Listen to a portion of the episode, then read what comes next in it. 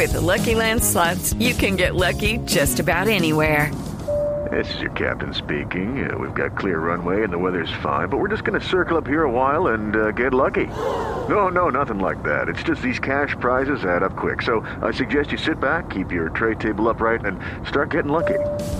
Play for free at LuckyLandSlots.com. Are you feeling lucky? No purchase necessary. Void where prohibited by law. 18 plus terms and conditions apply. See website for details. Son las 10 de la mañana, 4 minutos, hora de actualizar noticias en Blue Radio. Se empiezan a conocer, a conocer los primeros balances de personas lesionadas por cuenta de los atentados en París. Ya los hospitales están entregando un reporte que aproxima más o menos a 300 el número de personas que resultaron lesionadas por cuenta de estos ataques. Las autoridades acaban de encontrar un pasaporte egipcio dentro de los documentos de uno de los terroristas que participó en estos hechos. Vamos a la capital francesa. Lo último lo tiene el corresponsal de Blue Radio, Miguel Martínez. Hola, ¿qué tal? Te saludo con gusto. Efectivamente, pues ya ha sido confirmada esta cifra de cientos personas que se encuentran heridas y también de las cuales 80 se encuentran extremadamente graves. Entonces la, la cifra de fallecidos podría aumentar en las próximas horas.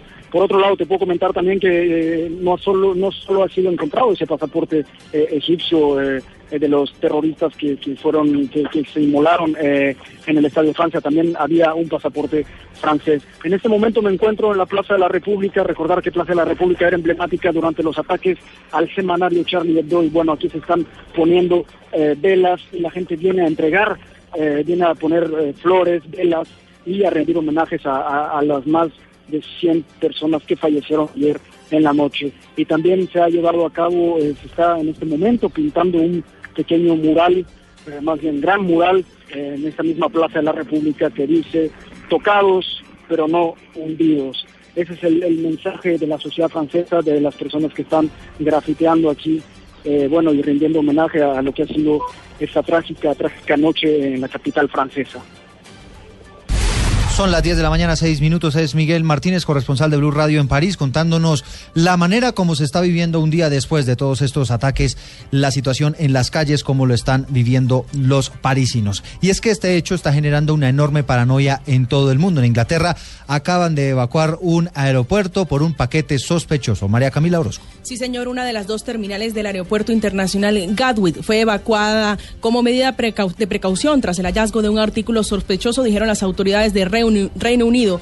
La policía de Sussex informó que una persona fue detenida este sábado y un equipo militar de desactivación de explosivos fue enviado al lugar. La policía entró al terminal del norte y evacuaron a las personas, según informó un pasajero que estaba informando y esperando la salida de su vuelo. En otras noticias de países de Europa Central y del Este, aumentan las medidas de seguridad del gobierno de Hungría, que en septiembre y octubre selló sus fronteras con Serbia y Croacia para detener el flujo de personas que buscaban asilo en el norte de Europa, anunció que ha elevado la alerta de seguridad por amenaza terrorista. María Camila Orozco, Blue Radio. María Camila, gracias. La internacionalista de Blue Radio, Sandra Borda, considera que lo que ocurrió en París es una retaliación del Estado Islámico contra Francia por haber aumentado su apoyo en las misiones contra ese grupo yihadista en Siria y en Irak hace dos meses, en septiembre, deciden por primera vez apoyar los esfuerzos militares de Estados Unidos, sobrevuelan y hacen ataques aéreos en los campos del Estado Islámico en Siria, particularmente, ya lo habían estado haciendo en los campos del Estado Islámico en Irak, eh, y yo creo que en una muy buena parte lo de anoche, lo del viernes en la noche es una retaliación eh, contundente por parte del Estado Islámico. Son las 10 de la mañana, 8 minutos en Noticias del País. En las últimas horas fue asesinado un patrullero de la policía en vías del departamento del Valle del Cauca, al parecer por robarle la moto en la que se estaba movilizando. Vamos a Cali, la historia con Estefanía Hoyos. El hecho ocurrió sobre la vía que de Cali conduce a Candelaria cuando el patrullero identificado como David Manuel Vergara se dirigía a bordo de una motocicleta a una citación judicial en el municipio de Florida. Según las primeras versiones, el hombre habría sido sorprendido por un grupo de personas armadas que le propinaron un disparo a la altura de la frente, al parecer cuando éste se opuso al robo de la moto en la que se movilizaba. El uniformado laboraba en la estación de Villarrica, municipio del departamento del Cauca. A esta hora las autoridades todavía investigan el hecho ocurrido ayer en en horas de la noche. Desde Cali, Estefanía Hoyos, Valencia, Blue Radio. Cerca de 400 uniformados van a garantizar la seguridad en las vías de Antioquia durante la operación Éxodo de este puente festivo. Cristina Monsalvo.